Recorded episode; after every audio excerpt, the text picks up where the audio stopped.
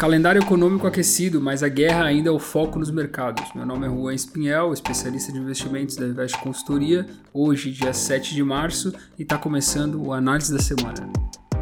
A semana ela se inicia com um novo grande avanço no preço do barril do petróleo no mercado internacional após a Rússia ter desrespeitado o cessar-fogo que foi acordado com a Ucrânia na semana passada e também na semana passada ter atacado uma usina nuclear o que provocou é, uma reação dos Estados Unidos e europeia de desenhar um possível embargo ao petróleo e o gás natural russo. Tá? É, levou conversas até com a Venezuela para retirar o embargo deles e tentar manter um certo nível de produção mundial. Os futuros do S&P e do Dow Jones já recuam próximos a 1,5%. Na Ásia, a bolsa japonesa já desvalorizou 2,94 e Xangai recuou 2,17. Na Europa também as principais bolsas operam em queda. O Eurostox, que é um índice de referência, ele opera em queda de 2,32, sendo que a preocupação, além de um conflito bélico, é essa forte inflação que pode estar se estruturando, principalmente por conta da falta dessas commodities, tá? É, e vem depois de um ciclo muito fragilizado de Covid-19, o que força os bancos centrais a atuarem ainda com mais força, tá? A preocupação com o desabastecimento, ela parte principalmente dos europeus, que eles possuem uma dependência de 40% do petróleo e do gás natural russo, e no leste europeu essa dependência chega próximo a 100%. Então, com esse cenário, se a Europa concordar com esses embargos e essas restrições ao petróleo russo, os governos eles vão ter que, no curto prazo, é, começar a racionar certas commodities.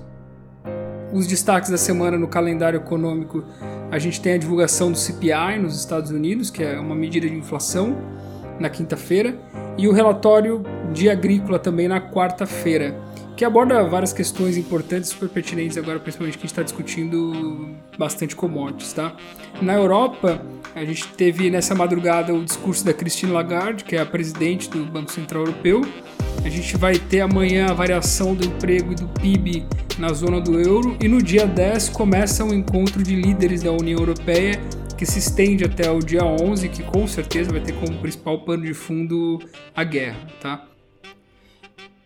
O calendário brasileiro também está muito aquecido, influenciado pela guerra, obviamente. Hoje começa a discussão mais forte sobre um possível subsídio nos combustíveis, uh, meio a lá presidente Temer, que é muito defendido pelo Planalto, e a equipe econômica tenta restringir um pouco essa ideia. Na semana passada, essa discussão já levou à queda dos preços das ações da Petrobras, com os investidores temendo a interferência política dentro da companhia. É, então, provavelmente a gente vai ter essa discussão bem forte agora, principalmente com o preço do barril do petróleo atingindo patamares elevados de 122 dólares, 124, tá? Os dados de inflação referente a fevereiro, que serão divulgados na sexta-feira, eles deverão vir acima do esperado, porque o IPCA 15, que tinha uma expectativa de 0,87, veio a 0,99. E vale ressaltar que esse dado ainda não deve demonstrar o impacto completo da guerra entre a Rússia e a Ucrânia, até porque a, o embate de fato só começou no dia 24, a gente já havia é, acompanhado uma, algumas altas de commodities que também impacta na inflação, mas não tão significativas quanto a partir do dia 24. Tá? É, e isso deve estar tá muito presente no, na discussão da semana que vem do Copom, que vai acontecer no dia 15 e 16, que vai ajudar a gente a ter uma melhor ideia de como vai ser essa nova condução de política monetária. O Ibovespa se valorizou na semana passada a 1,18%, muito por conta dos avanços de commodities, que favorece muito as principais empresas do índice, e o fluxo estrangeiro que segue firme sustentando a bolsa no atual patamar. O preço das commodities do mercado internacional avançou, como a gente já comentou anteriormente, que em tese daria embasamento para uma continuidade desse movimento. A questão é que a gente tem essa esse problema é, com a Petrobras, se vai haver ou não subsídios e todas as questões que isso acaba impactando no fiscal, etc. E também a questão da guerra, né? se vai ter ou não mais embargos, etc. Então tudo isso causa muita volatilidade no mercado.